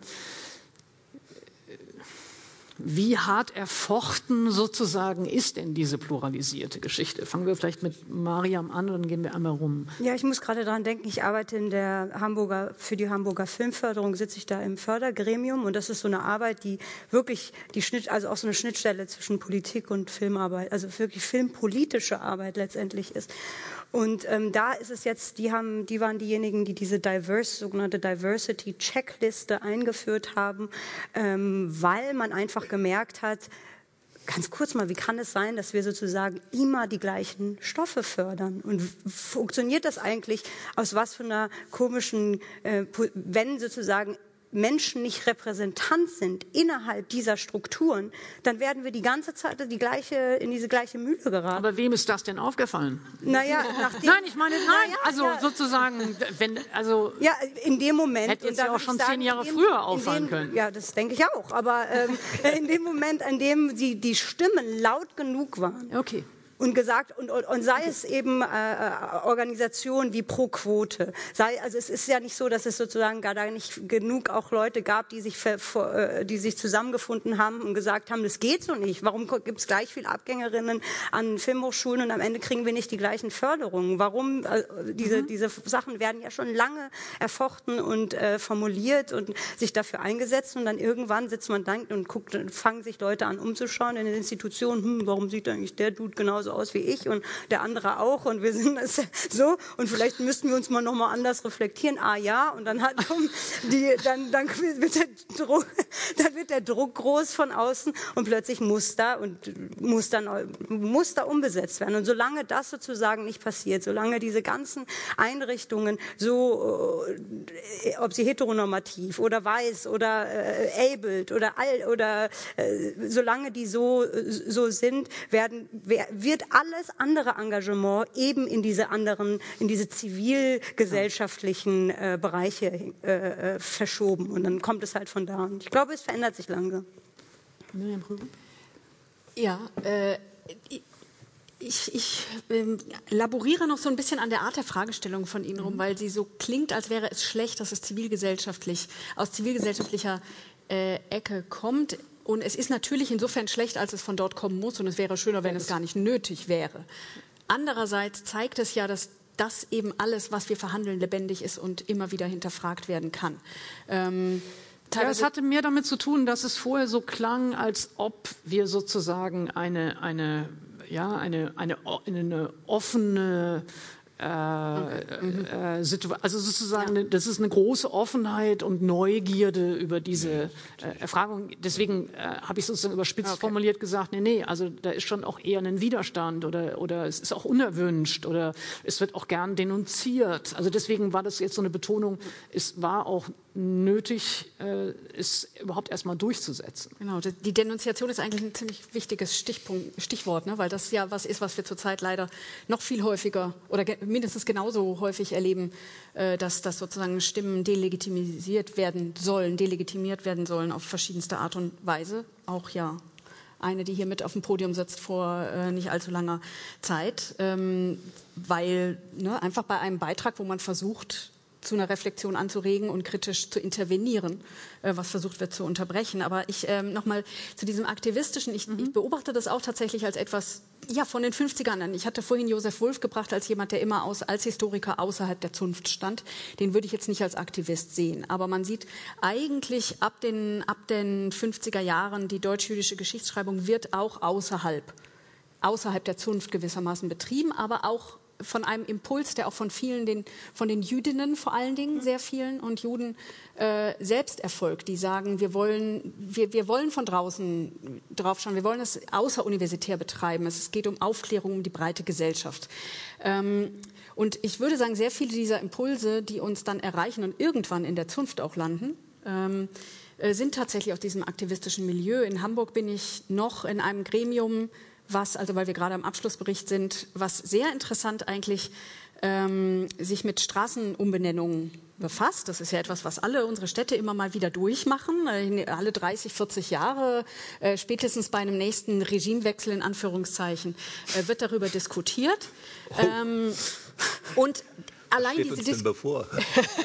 Nein, und das äh, sehr Spannende in Hamburg ist, dass es Können gerade zwei Kommissionen vielleicht irgendwie in äh, ja. Ich habe ich hab so gemacht. Äh, ich habe okay. so gemacht. Ich hoffe, es ist angekommen. Anführungszeichen. Ähm, ähm, und ähm, genau, also es ist, äh, das ist aber deswegen äh, wichtig, dieses Wort zu benutzen, weil gerade zwei Kommissionen in Hamburg tagen. Äh, aber sie tagen parallel und nicht verschränkt zu etwas, was eigentlich verschränkt ist. Nämlich es gibt eine, die die Kolonialstraßennamen, wie hier Wissmann und Co. verändern soll, und es gibt eine andere, die die NS-belasteten Straßennamen verändern soll. Diese zwei Kommissionen können aber eigentlich meines Erachtens gar nicht getrennt voneinander tagen, weil mit dem Regimewechsel zum NS die Kolonialstraßennamen unser Straßenbild eigentlich erobert haben. Weil ab 33 die Nazis auch angefangen haben, die Straßen zu arisieren, also unser Stadt, unsere Stadtbilder. Und die Empfehlungen, wenn man Juden von Straßenschildern runtermacht, war, sie mit Kolonialhelden zu ersetzen. Mhm. Das heißt eigentlich auch da sehen wir schon eine, eine notwendige Verknüpfung. Und das Ganze, und deswegen ähm, äh, bringe ich dieses Beispiel jetzt, ist aktivistischem Milieu zu verdanken, weil es wirklich so Grassroots-Initiativen in den einzelnen Bezirken waren, die gesagt haben, äh, wir wollen diese Wissmannstraße hier nicht mehr oder wir wollen, äh, wie auch immer, ich habe glücklicherweise gerade alle diese Namen verdrängt, wir wollen die in unserem Stadtbild. Ne? Also ja. ohne die wäre eine solche Kommission, die dann von der Behörde ganz hochoffiziell und staatstragend eingesetzt wurde, gar nicht zustande gekommen. Ähm, jetzt würde ich ganz gerne von Thomas Krüger wissen, wenn Sie in der, mit der Bundeszentrale für politische Bildung äh, ja auch und sehr stark an der politischen Bildung an Schulen arbeiten, wäre für mich die Frage, wir haben jetzt unterschiedliche Instrumente sozusagen gehört und auch unterschiedliche Anerkennungskämpfe oder Auseinandersetzungen um ähm, ja, historische Reflexion. Können Sie sagen, ja, wie lange es dauert, bis diese Auseinandersetzungen, die in der Kunst oder auf der Straße oder in Kommissionen oder in den Wissenschaften geführt werden, dann auch tatsächlich in Schulmaterialien Eingang finden. Ja, dauert viel zu lange, weil äh, sozusagen ein Schulbuch, was neu geschrieben wird oder überarbeitet wird, muss äh, in Deutschland äh, jede Menge Kommissionen und die verschiedenen Stufen der Kultusministerkonferenz äh, durchschreiten. Und das sind dann Zeiträume von zehn Jahren, die man braucht, äh, äh, um eben sozusagen äh, in, sozusagen schulbuchrelevant bestimmte Narrative zu modifizieren, zu ändern und Akzente neu zu setzen. Wir sind deshalb in der Bundeszentrale für politische Bildung. Das Schulterrain ist ja uns als Bundesbehörde so ein bisschen als verbotenes Gelände beschrieben. Aber wir sind dazu übergegangen, einfach aktuelles Bildungsmaterial herzustellen, um eben diese Zeiten abzukürzen. Und da muss man mal eine Lanze brechen für viele Lehrerinnen und Lehrer, die sich mit diesem Thema beschäftigen. Die greifen gerade auf dieses aktuelle Material, auch auf das neue Material zu.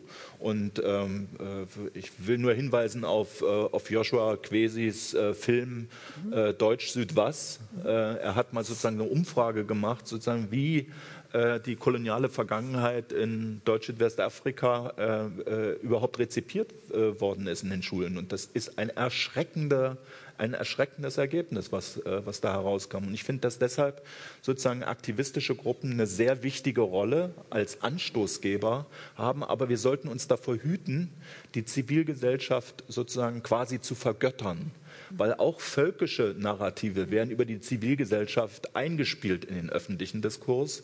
Und da will ich aber die letzte U-Bahn kriegen. Ja? Also, äh, äh, und deshalb sozusagen, äh, glaube ich, ist es sehr wichtig, neben dieser zivilgesellschaftlich aktivistischen Perspektive auch die Verantwortung äh, von Institutionen, auch von staatlicher Seite zu thematisieren.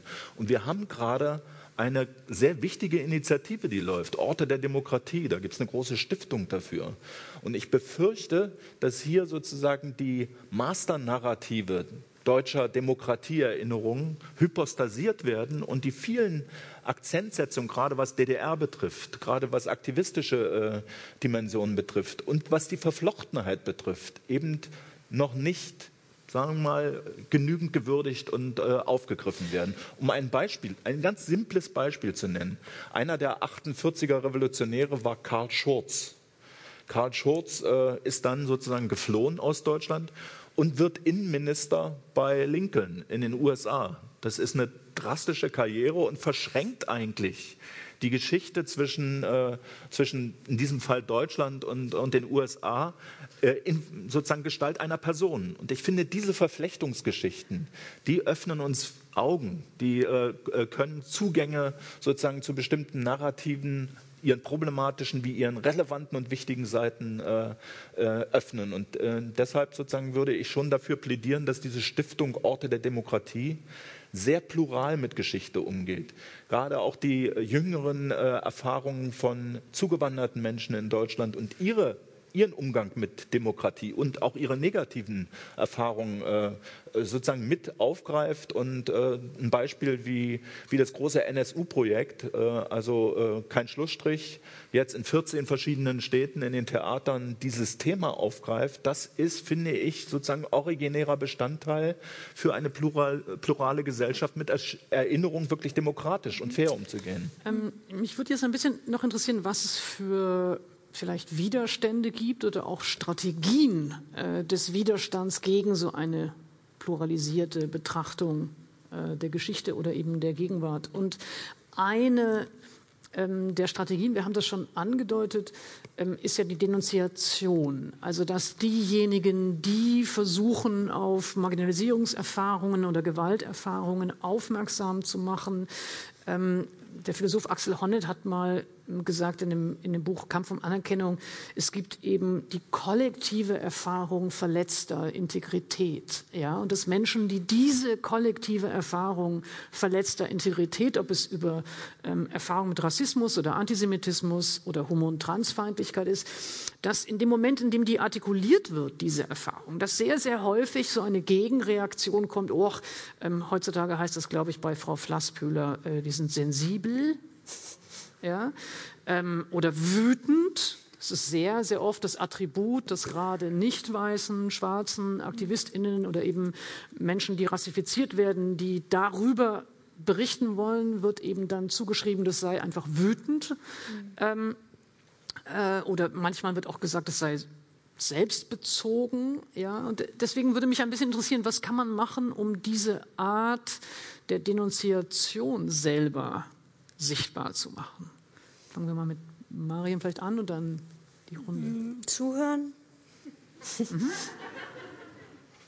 Also es klingt jetzt viel salopper, als es gemeint ist. Ähm, das ist schwer zuzuhören. Also das ist wirklich schwierig sich anzuhören, was Menschen erlebt haben, erlitten haben, womit sie zu kämpfen gehabt haben, ohne sofort in die Position zu verfallen, entweder die Person retten zu wollen oder sich angegriffen zu fühlen oder irgendwie das richtigstellen zu wollen oder sofort in eine Diskussion zu raten. Also können wir sozusagen den Raum finden in uns als Gesellschaft, als Einzelne oder Einzelner, zuzuhören. Ich weiß es nicht, wie ich es anders äh, formulieren äh, kann. Und erstmal, mm, ja, ähm, und das heißt auch die Wut zu hören. Das heißt auch die Trauer zu hören. Das heißt vielleicht sogar auch den Angriff zu hören. Zu sagen, so wie wir behandelt worden sind, ist, hat wehgetan. Das war scheiße. Mhm. Kann ich das sagen? Kannst du mich dabei hören? Mhm. So. Und ähm, und das findet, glaube ich, so auf vielfältiger Ebene statt. Das findet natürlich dann, ob das jetzt in den Wissenschaften oder sozusagen intellektuelle Diskurse sind, ob das sozusagen einfach irgendwie anders noch mal im Körper verortet ist, ob es unsere Tränen sind, die ja eben auch oft sehr politisch sind. Ähm, oder ähm, ja, können wir, können wir uns zur Verfügung stellen, gegenseitig füreinander Zeugen auch zu sein der Erfahrung des anderen. Mhm. Ähm, Miriam Rürup auch die Frage, wie kann man mit diesen Strategien des Mundtotmachens oder des Denunzierens ähm, umgehen? Wie kann man die konterkarieren? In, manchmal muss man klare Kante zeigen. Also zuhören sowieso, unterstreiche ich sofort. Ähm, Wege finden, Also wo mir, wovor mir besonders graut seit der letzten Bundestagswahl ist die äh, uns möglicherweise bevorstehende neue politische Stiftung. Ähm, Können Sie das? Die, also das die Desiderius Erasmus Stiftung, die der AfD gewissermaßen als nächste politische Stiftung in unserem Raum zustehen äh, wird. Erst wenn alles nach, äh, wie sagt man, nach üblichen, nach den üblichen Schritten geht. Und da wäre ein Moment erreicht, wo ich sagen würde, da kommen wir dann tatsächlich auch mit Zuhören sozusagen nicht mehr weiter, weil die Seite nicht zuhören will. Das ist ja das Problem. Sie fordert Zuhören und Gehör ein.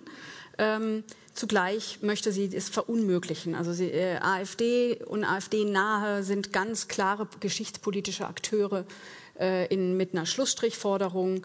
Ähm, es gibt die Gedenkstätten, die haben jetzt aber auch genug Arbeit geleistet. Sie sind da, können von mir aus auch bestehen bleiben. Ich spreche jetzt äh, sozusagen aus der Perspektive, ja.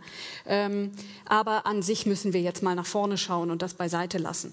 Das heißt, da, da droht wirklich etwas, was, was dann in 10 oder 20, also was auch eine lange Inkubationszeit haben könnte, ähm, wenn sich das durchsetzt. Und in dem Fall, finde ich, sind wir an einem Punkt, wo wir, wo wir wirklich klare Kante zeigen müssen und eben versuchen äh, müssen, unsere Möglichkeitsräume zu vergrößern, indem wir die von anderen verkleinern. Was heißt das ähm, konkret?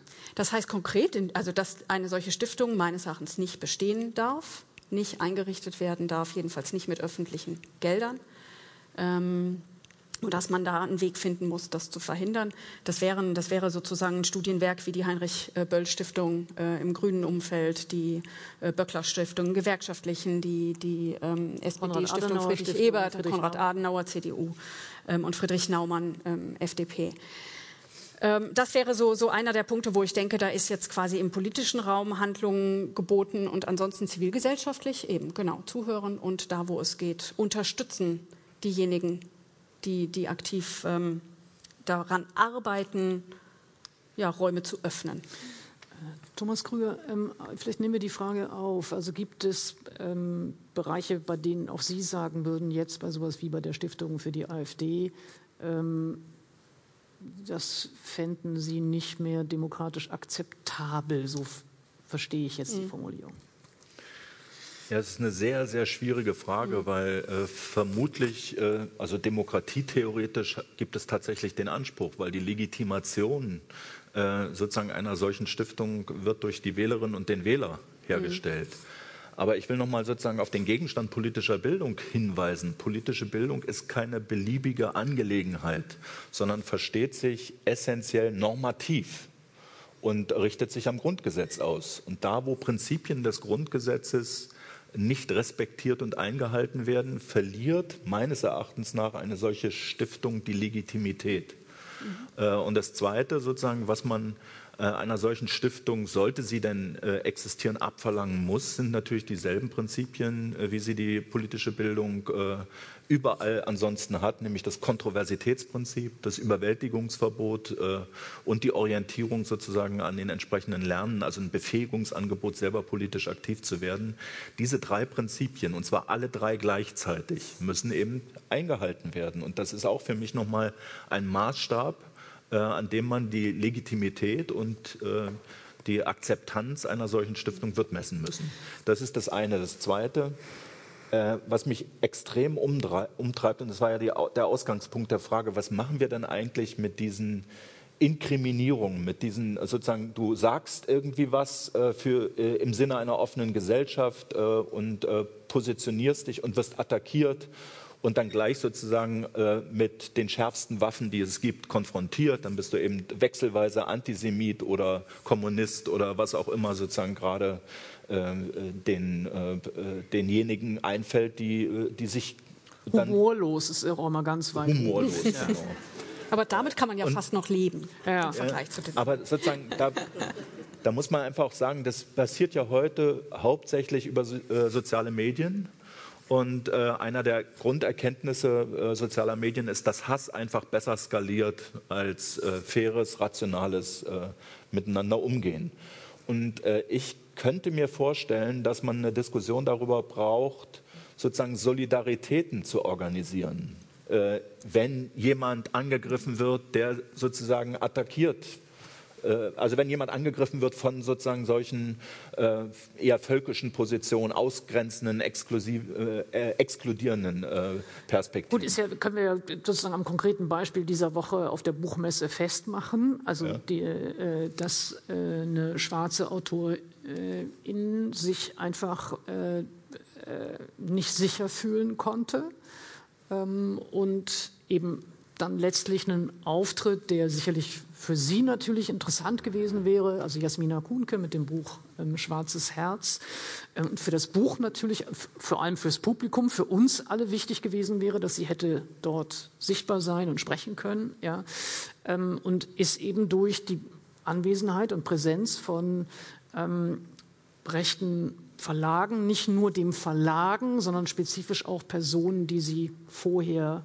ähm, aktiv wirklich bedroht haben, verunmöglicht worden. Und das war jetzt genau eine solche Situation, wo es, glaube ich, auch darum ging, die Frage zu stellen, a, wie geht man da um? Also das mhm. nimmt die Frage wieder auf, wie kann man die Räume einnehmen, wie viel Berechtigung haben aber auch andere, andere Positionen zu vertreten, solange sie irgendwie demokratisch und legitim sind. Und dann aber auch die Frage, wie lässt sich Solidarität organisieren und was sind vielleicht auch verschiedene Instrumente der Solidarität. Also Boykott war jetzt das, was am stärksten äh, gefordert wurde als, als Geste der Solidarität. Aber ich verstehe Sie so, dass Sie sagen, wir müssen darüber nachdenken, wie lassen sich insgesamt andere Genres von Solidarität organisieren.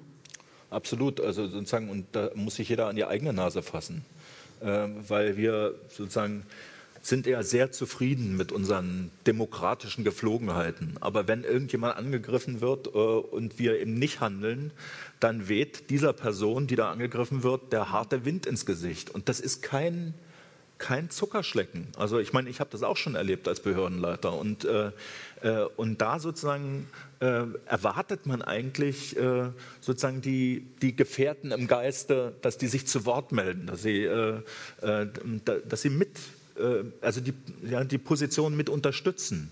Und äh, sozusagen dieses Herstellen von Solidaritäten, das halte ich sozusagen eigentlich für eine der großen Herausforderungen der Zukunft. Und äh, ich glaube, dass man mit Tabuisierung am, am, Ende des Tages nicht weiterkommt. Mhm. Es gibt auch sozusagen ja, das äh, in, ist ja jetzt in Frankfurt deutlich geworden, äh, äh sozusagen die Perspektive der Unsicherheit äh, versus die Garantie der Meinungsfreiheit. das ist jetzt auch kein Nebenthema oder Nebenwiderspruch, sondern das ist schon eine kardinale Frage. Wie gehen wir mit Positionen, die wir eigentlich nicht tolerieren, in der Gesellschaft um? Tabuisieren wir sie, verbieten wir sie oder nehmen wir sie als Herausforderung auf, widersprechen ihnen, äh, versuchen argumentativ äh, und auch durch die Herstellung von Solidaritäten äh, die Position in die Schranken zu weisen. Ja, aber ich habe jetzt Miriam Rürup in Bezug auf ähm, eben eine parteinahe Stiftung äh, für die AfD schon so verstanden, dass ähm, Sie eindeutig sagen würden, die gehören tabuisiert. Also das ist nichts, weil sonst könnte man ja sagen, oder mein, meine erste Reaktion wäre doch zu sagen, warum trauen wir eigentlich uns als demokratische mhm. Öffentlichkeit nicht zu, ähm, sozusagen argumentativ dagegen zu halten? Was spricht, ja? Ich wollte nur einen ganz kurzen ein, weil ich glaube, mir fällt die ganze Zeit auf, weil wir ja oft auch ein äh, weil es ja oft auch doch so ein Machtgefälle gibt. Mhm. Und da, ich glaube, danach zu schauen, zu sagen, wer ist denn derjenige, der sich jetzt sozusagen als Opfer einer Situation stilisiert und wer sind die wirklichen leidtragenden, unterdrückten, marginalisierten Stimmen, die nicht Teil des Diskurses sind. Und das ist das, was ich so häufig erlebe. Ähm, und der, um auch nochmal zurückzukommen zu dieser Zuhörenfrage. Natürlich setzt das Zuhören voraus. Wem haben wir vorher nicht zugehört? Wer durfte nicht teilnehmen an der Diskussion, an dem Diskurs? Wer kriegt die großen Leitartikel und wer ist sozusagen allein in einer Struktur, die, mhm. der viel, viel doller sozusagen angewiesen ist auf eine große Solidarisierung, weil da nicht mit den gleichen, ja, weil da nicht einfach die gleiche Macht und das die gleich, dahinter steckt. Mhm. Das ist mir nur gerade eingefallen. Miriam Rürup, nochmal, also vielleicht darf ich Sie nochmal fragen, in Bezug auf die Stiftung. Also äh, habe ich Sie falsch verstanden oder? Ähm nee, Sie haben mich, Sie haben meine Bauchschmerzen richtig verstanden, die Schlussfolgerung nicht ganz richtig. Also meine Bauchschmerzen gehen darum, dass mein am, mir wäre am liebsten eine solche Stiftung würde nicht existieren. Ich sehe aber in der Tat, dass wir in einer Gesellschaft sind, die einfordert, dass sie offen ist und die einfordert, dass sie weltoffen ist. Äh, auch solche Strömungen leider natürlich in irgendeiner Weise, also wir müssen mit ihnen umgehen. Genau, wir müssen mit ihnen umgehen. In, ich bin jetzt in einem Bundesland tätig, in dem sie teilweise Brandenburg, in dem sie teilweise 30 Prozent in den Kommunen ja, mhm. geholt haben. Das ist ja, das ist ja wirklich eine, eine Größe, mit der man sich auseinandersetzen muss. Aber ich habe mal in, auf dieser großen Demo äh, Unteilbar vor zwei Jahren, glaube ich, gesagt, da, da hatte ich einen Redebeitrag über Juden in der AfD. Da würde ich sagen, solange es Juden in der AfD gibt, und das ist, klingt jetzt wahrscheinlich provokanter, als ich es eigentlich meine, solange es Juden in der AfD gibt, leben wir quasi als Juden allesamt ein normales deutsches Leben. Äh, weil auch Juden natürlich leider teilweise politisch aus meiner Sicht die falschen Meinungen haben. Sprich, auch vielleicht sich einer Partei nahe fühlen, äh, was ich nicht nachvollziehen kann, aber es geht mir genauso bei Frauen in der AfD weil ich auch denke, das äh, Frauenbild der AfD hat gewisse Einschränkungen aus meiner Sicht. Ich finde auch Lesben in der AfD nochmal ein genau, eigenes. Genau, also you name it. Ne? ähm, insofern. Ich hätte äh, vorher nicht gedacht, dass wir heute so viel lachen, aber irgendwie.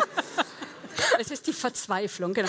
Also insofern nicht nur. natürlich, ich bin nicht für ein Verbot. Nee, das finde ich jetzt Stiftung. doch einen wichtigen Punkt, weil ja. so hatte ich Sie vorhin verstanden. Nein, nicht also, für ein Verbot, sondern für ein Ausloten aller Möglichkeiten, die es gibt, auf demokratischem Wege, so wie Thomas Krüger es quasi äh, formuliert hat, auf demokratischem Wege ihnen zu verunmöglichen, eine solche Stiftung zu gründen, weil ich finde, es verträgt sich überhaupt nicht mit ihrem Geschichtsbild, eine Stiftung zur historisch-politischen Bildung zu haben.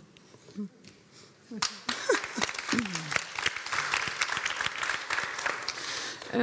Jetzt würde ich ganz gerne ein bisschen weg sozusagen von den konkreten Beispielen und ähm, zum Schluss sozusagen unserer Runde noch ähm, äh, ein bisschen die Fragen nach dem nochmal wieder aufgreifen, was für historische Prozesse wir eigentlich im Moment gerade erleben. Ja, und da wäre meine Frage nach dem, was wir auch am Anfang als Diagnose gehabt haben, nämlich da öffnet sich zumindest etwas oder da ist eine, da ist eine, ja, eine Unvermeidlichkeit oder eine Unhintergehbarkeit von einer, von einer äh, Multiperspektivik in der Gesellschaft irgendwie angekommen. Und mich würde daran interessieren, ob das ähm, letztlich eigentlich nur zeigt, dass wir äh, in Deutschland ähm, ja, sozusagen uns gewahrer werden oder bewusster davon werden, dass Geschichte immer auch Weltgeschichte ist. Und ich frage das mit folgendem Hintergrund, weil ähm, Miriam Rürup hat vorhin die Frage nach dem Nazi-Hintergrund äh, an Mariam Zareh gestellt, also ob das für sie mit einer Migrationsbiografie eben auch eine Geschichte ist, die sie sich zu eigen macht als Deutsche. Und ich habe, als ich den Film von Mariam Zareh gesehen habe, muss man dazu sagen, normalerweise duzen wir uns, wir kennen uns schon ein bisschen und ich habe auch die Entstehung dieses Films etwas mit ähm, begleitet, dass ich mich umgekehrt gefragt habe, ist das denn, weil Mariam Zareh und sehr, sehr viele andere, die hier leben mit einer Fluchterfahrung und mit einer Migrationserfahrung in der Familie, ist das nicht auch meine Geschichte? Mhm. Ja. Also natürlich nicht individuell, ja. sondern schon eben auch die Frage, wie stark nehmen denn wir, sag ich jetzt mal, wobei völlig unbestimmt ist, wer dieses Wir ist, ja. ja äh, also Deutsche ohne Migrationshintergrund, die jeweiligen Gewalterfahrungen äh, mit mhm. an als Teile der Geschichten, die sozusagen dann irgendwann eben auch zu deutscher Geschichte mhm. werden. Und ähm, das würde ich Thomas Krüger schon auch ganz gerne fragen. Also mindestens in meinen Geschichtsbüchern oder Schulbüchern, ist jetzt schon ein Weilchen her, aber ähm, aber auch in meinen, in dem, was ich an Literatur gelesen habe in der Schule, ähm, kam nichts davon vor. Also Sie haben vorhin Kolonialgeschichte erwähnt als etwas, was äh, sozusagen zur deutschen Geschichte gehört und gern sozusagen geleugnet oder verdrängt wurde. Aber auch die Frage, wie stark müssen wir als Einwanderungsland eigentlich diese verschiedenen Echoräume mit erzählen und mitbedenken als eigene? Also äh, ich halte es für unabdingbar und wenn man so will, alternativlos, äh, dass wir in diese Richtung äh, äh versuchen, Wege zu finden.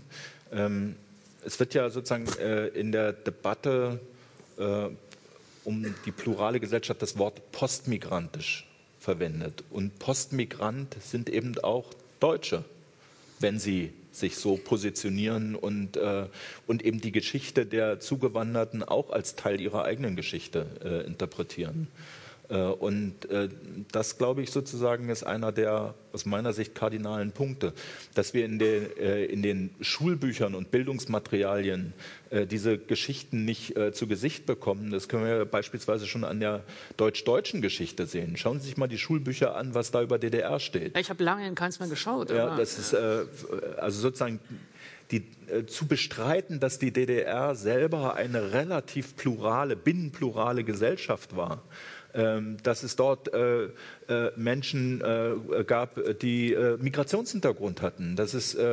Exilerfahrungen gab, dass es Menschen gab, die als Vertragsarbeiter Teil dieser Gesellschaft waren und dass es natürlich in der Gesellschaft auch einen Austausch zwischen, zwischen DDR-Bürgern und Vertragsarbeitern gab, dass die zusammen Partys gefeiert haben. Äh, all das sozusagen wird komplett ausgeblendet und stattdessen kriegen wir erzählt, dass die DDR eine dröge kommunistische Diktatur war und Schluss. Äh, und äh, ich meine, es gibt so viel zu erzählen über diese unterschiedlichen Erfahrungen. Ich meine, wenn man nur die Täter-Opfer-Dichotomie nimmt und die DDR-Gesellschaft in Täter und Opfer einteilt, dann hat man die allermeisten Menschen überhaupt nicht adressiert und, äh, äh, und erreicht. Ja, und das sozusagen, das äh, ist immer noch nicht äh, hinreichend aus meiner Sicht in den Schulbüchern angekommen. Und äh, das erzählt jetzt mal nur eine deutsch-deutsche Dimension der Geschichte. Äh, und äh, ich habe noch gar nicht angefangen zu erzählen, welche anderen Narrative dann eigentlich dazugehören. Auch im Zuge der deutschen Einheit gab es hier in Berlin, ich war damals Jugendsenator und weiß, weiß sehr gut Bescheid, was diese Herausforderungen waren. Es waren junge Leute mit Migrationshintergrund, die eigentlich auf dem Sprung waren, sich mit der Gesellschaft zu identifizieren. Und die Ausbildungsplätze waren knapp. Und die Unternehmen haben damals äh, die Brandenburger äh, äh, Jugendlichen äh, auf die Ausbildungsplätze gesetzt und äh, im Grunde genommen die türkischen, arabischen Kids äh, aus Kreuzberg und Neukölln haben in die Tüte geguckt. Und da sozusagen das einfach zu begreifen, dass das auch Teil der Erinnerungsnarrative von Menschen ist, die sich dann eben nicht mit der Gesellschaft identifizieren oder die einen Schritt zurückgehen und das mit spitzen Fingern anfassen. Das, das kann man verstehen, das hat einen faktischen Background und Hintergrund. Und den gilt es zu erzählen, mit dem gilt es sich auseinanderzusetzen und dann eben Formen, ich würde schon diesen relativ umstrittenen Begriff äh, des Postmigrantischen äh, mal hernehmen und sagen, dass man Formen des postmigrantischen äh, Lebens, postmigrantischer Kulturen äh, etablieren sollte, die eben sozusagen unsere Geschichten, unsere Narrative durchlässiger machen. Mhm. Ähm, und das würde schon sozusagen ersten Schritt äh, bedeuten, äh, Veränderungsprozesse in Gang zu setzen. Mhm. Miriam Rüwe auch zu dieser Frage, wie sich diese anderen Erfahrungen, anderen Perspektiven aneignen lassen als deutsche Geschichte. Mhm. Also ich finde das ein, sehr schönes Beispiel auch mit, äh, wie wir auf DDR blicken äh, oder wie wir beispielsweise auf Wiedervereinigung blicken, weil gerade in Berlin eben die, die, ähm, die die türkischen Kids aus Kreuzberg, Neukölln sind angesprochen. Die Wiedervereinigung ist nicht nur eine weiße deutsch-deutsche Erfahrung gewesen, sondern eben auch schon eine deutsch-deutsche Erfahrung äh, aus, aus verschiedenen migrantischen geprägten äh, Gesellschaften. Und was wir noch völlig versäumt haben, ist, ist, dass auch die DDR-Erfahrung nach 89 letztlich eine Migrationserfahrung ist. Also was wir heute mit Deutschland titulieren, meinen wir doch seien wir doch ehrlich, jedenfalls für mich aus Westdeutschland kommt, äh, ist es quasi die Kontinuität. Wenn ich von, wenn ich von der BRD spreche, ist es auch Deutschland. Ja? Also ja, ist man, halt, muss, man muss einfach sagen, die, äh, die hegemoniale Norm ist Westdeutsch. Genau. Genau, und das, so das, ist, das müssen wir einfach mit, mit berücksichtigen. Und was zugleich aber bei allem Versuch ist, quasi gemeinsam zu denken, äh, mir immer wieder Sorge bereitet, ist, wenn wir jetzt, es gibt noch eine andere, ähm, ein anderes ähm, Jahr, eine andere, nee, äh, ein anderes Motto, unter dem gerade was gemeinsam gedacht wird, was meines Erachtens nicht wirklich äh, geteilt ist, nämlich die 1700 Jahre deutsch-jüdische Geschichte. Und das ist quasi das andere Extrem, wo man fast schon von einer Aneignung, äh, was ja jetzt ähm, dann häufig als Appropriation ähm, äh, verunglimpft wird und zum Teil auch zu Recht ähm, stattfindet, wo etwas gemeinsam gedacht wird, was in dieser Form gemeinsam nie stattgefunden hat und wo man sich fragt, wie werden eigentlich 1700 Jahre deutsch-jüdische Geschichte plötzlich als ein gemeinsames, fröhliches, also ich übertreibe jetzt extrem, mhm. ähm, ne, aber wir sind ja hier auch, zum, um lebhaft zu diskutieren. Ne? Äh, insofern, mh, die, die, werden doch in Stellung gebracht gegen was anderes. Mhm. Und eigentlich müssen wir darauf gucken, gegen was die in Stellung gebracht werden. Insofern habe ich dann immer so ein bisschen ja. Sorge, wenn wir allzu sehr über das Gemeinsame sprechen. Ja, ja das, ähm, darf ich noch ja, was natürlich. dazu sagen? Ähm, ja, das geht mir auch so, weil die Frage ist, kann man ja eigentlich diese Gleichzeitigkeit aushalten, zu sagen, nein, ich weiß nicht, was es für dich bedeutet, in diesem Land als Transmensch äh, groß zu werden ähm, und trotzdem I got your back und wir sind irgendwie hier zusammen und erkennen unser gemeinsames, gemeinsames Menschsein, ohne dass, ich, dass es da zu so einer Gleichmacherei kommt. Also können wir das gleichzeitig tun. Ähm, und deshalb, mich macht es wahnsinnig glücklich. Also wirklich, ich kann es gar nicht in Worte fassen, was du gerade gesagt, also Sie gerade gesagt haben. was du gerade gesagt hast, ist das auch deine Geschichte. Und ich würde sagen, ja, ja, bitte, bitte lass es, dass es unsere gemeinsame Geschichte ist. Und das heißt aber dann trotzdem nicht, dass du weißt, was es heißt, in einem Foltergefängnis Nein, geboren zu sein. Nein, weißt du natürlich nicht, aber trotzdem gehört es Teil zu unserem, ist diese Geschichte eine deutsche Geschichte, würde ich auch sagen. Und dann letztendlich auch eine globale Geschichte, weil wir hängen hier alle auf diesem fliegenden Ball im Universum zusammen. Ja, ähm, ich würde ganz gerne eine Frage noch an alle drei stellen als Schlussrunde und dann gerne öffnen äh, das Format an das Publikum. Ähm, und zwar so ein bisschen nach allem, was wir jetzt gesprochen haben. Was sind denn für Sie die Instrumente, sozusagen, mit denen wir diese Form von Pluralisierung oder diese, diese Form von verändertem Blick auf unsere Gegenwart und Geschichte ähm, erreichen können? Nun ist schon klar, Sie haben natürlich jeweils in Ihren äh, Berufsfeldern oder Arbeitsfeldern schon natürlich auch ein bestimmtes Genre, aber manchmal ist man ja neidisch auf das Genre der anderen. Also mir auf jeden Fall geht das immer so. Ähm, deswegen, Sie müssen jetzt nicht äh, irgendwie disziplingetreu antworten, sondern ähm, was, was wären für Sie Instrumente oder Methoden oder Mittel oder Praktiken, ähm, von denen Sie sich am ehesten erhoffen oder, oder, oder wünschen, dass Sie diese Pluralisierung herstellen können? Vielleicht fangen wir mal bei Miriam Rürup an.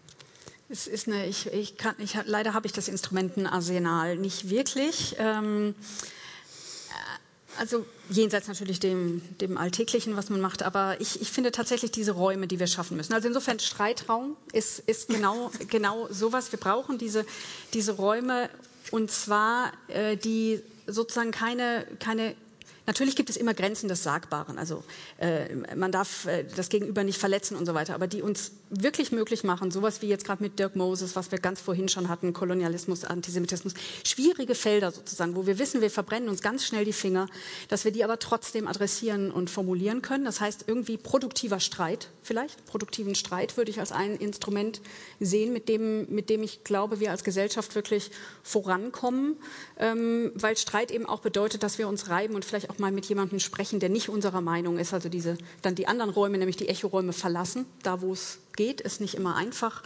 Ähm, und dann sage ich aber vielleicht noch was, was ich äh, sozusagen nicht als das Allheilmittel äh, sehe, weil das sehr häufig gerade mit, äh, mit historischer Bildung in eins gebracht wird aus dem politischen Raum dann eher. Das ist Austausch mit Israel oder Gedenkstättenbesuche gewissermaßen als Imprägnierung gegen Vorurteilsbehaftung im, im, Menschen. Ja, also diese Vorstellung, wir können am besten jeden Bundesbürger, Bundesbürgerin einmal in eine Gedenkstätte schicken, damit danach äh, garantiert es nie wieder Antisemitismus geben wird. Das ist für mich beispielsweise kein Instrument, wird aber wirklich erstaunlich häufig immer noch ins Feld ge geführt. Thomas Krüger? Ja, also ich würde sozusagen äh, auf, also erstmal geht es darum, die Geschichten zu erzählen. Und wie erzählt man sie am besten? Äh, durch äh, kulturelle Genres, künstlerische Genres. Also äh, Film ist ein hervorragendes Medium, um diese Geschichten zu erzählen. Literatur. Wir haben in den letzten Jahren sehr viel Literatur, äh, die sozusagen genau einzahlt auf das, was wir hier diskutiert haben heute, heute Mittag.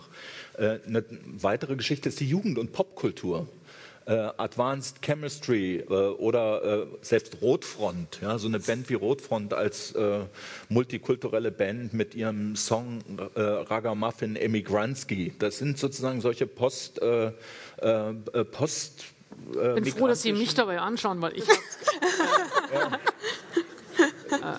keine Ahnung, aber Mal, klingt super. Nee, nächstes Mal nehme ich Sie mit. Ja.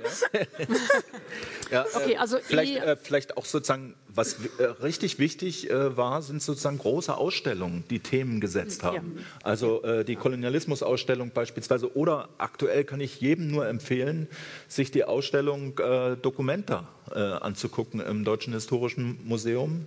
Äh, dort wird nämlich genau sozusagen diese diese Unsichtbarmachung bestimmter Narrative verhandelt. An Beispiel der Kunst. Mhm. einer der sozusagen Gründer der Dokumenta, Herr Haftmann, hat eben jüdische künstlerische Positionen in den 50er und 60er Jahren einfach ausgeblendet. Und sie sind erst sozusagen durch Interventionen dann äh, wieder sichtbar geworden.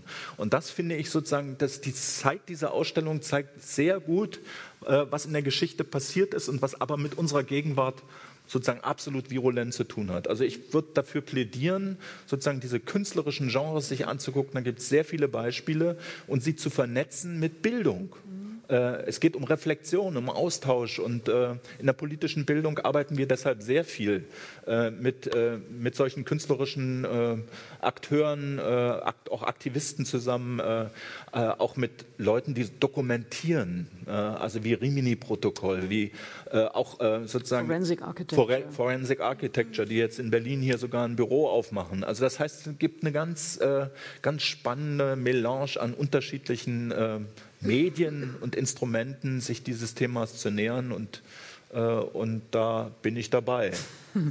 Mariam Zari? Ähm, ja, äh, weil, weil Sie jetzt ja gerade gesagt haben, äh, die Kultur so hochgehoben, äh, gelobt und als wichtig, würde ich das eigentlich einfach gerne zurückgeben als äh, nicht nur Kompliment, sondern auch Dank an Sie beide, an, an Sie drei eigentlich zu sagen, mich erleichtert es enorm zu wissen, dass Historikerinnen wie Sie, Menschen in der politischen Bildung wie Sie und Caroline Emke, Menschen wie Sie in ihrer publizistischen, aber auch in den äh, verschiedensten Veröffentlichungen, dass Sie diese Arbeit mit leisten. Und ich glaube, letztendlich ist das eben eine gesamtgesellschaftliche Herausforderung, wo ähm, wir können unseren Teil leisten in der Kunst und Kultur. Die Journalistinnen können ihren Teil leisten. Ähm, die Politik macht das, was sie kann. Ich glaube, wir müssen die Aktivistinnen, die Zivilgesellschaft, ich glaube, es ist doch eine wirklich eine gemeinsame Aufgabe. Und wenn jeder äh, doch noch mal in sich geht und so fragt, was für eine Gesellschaft ist es denn wirklich, in der wir leben wollen, gemeinsam und in einer respektvollen, mit einem respektvollen ähm, Miteinander, in der Anerkennung unserer Unterschiede und unserer Gemeinsamkeiten, äh, dann können wir das nur zusammen schaffen. Vielen Dank. Erstmal vielen Dank äh, Ihnen allen hier auf dem Podium. Äh, ich äh, bedanke mich äh, auch sehr bei denen, die jetzt im Netz zugeschaut haben. Der Stream, ich soll nicht so viel reden, damit man leise jetzt aus dem Stream rausgehen kann. Ähm,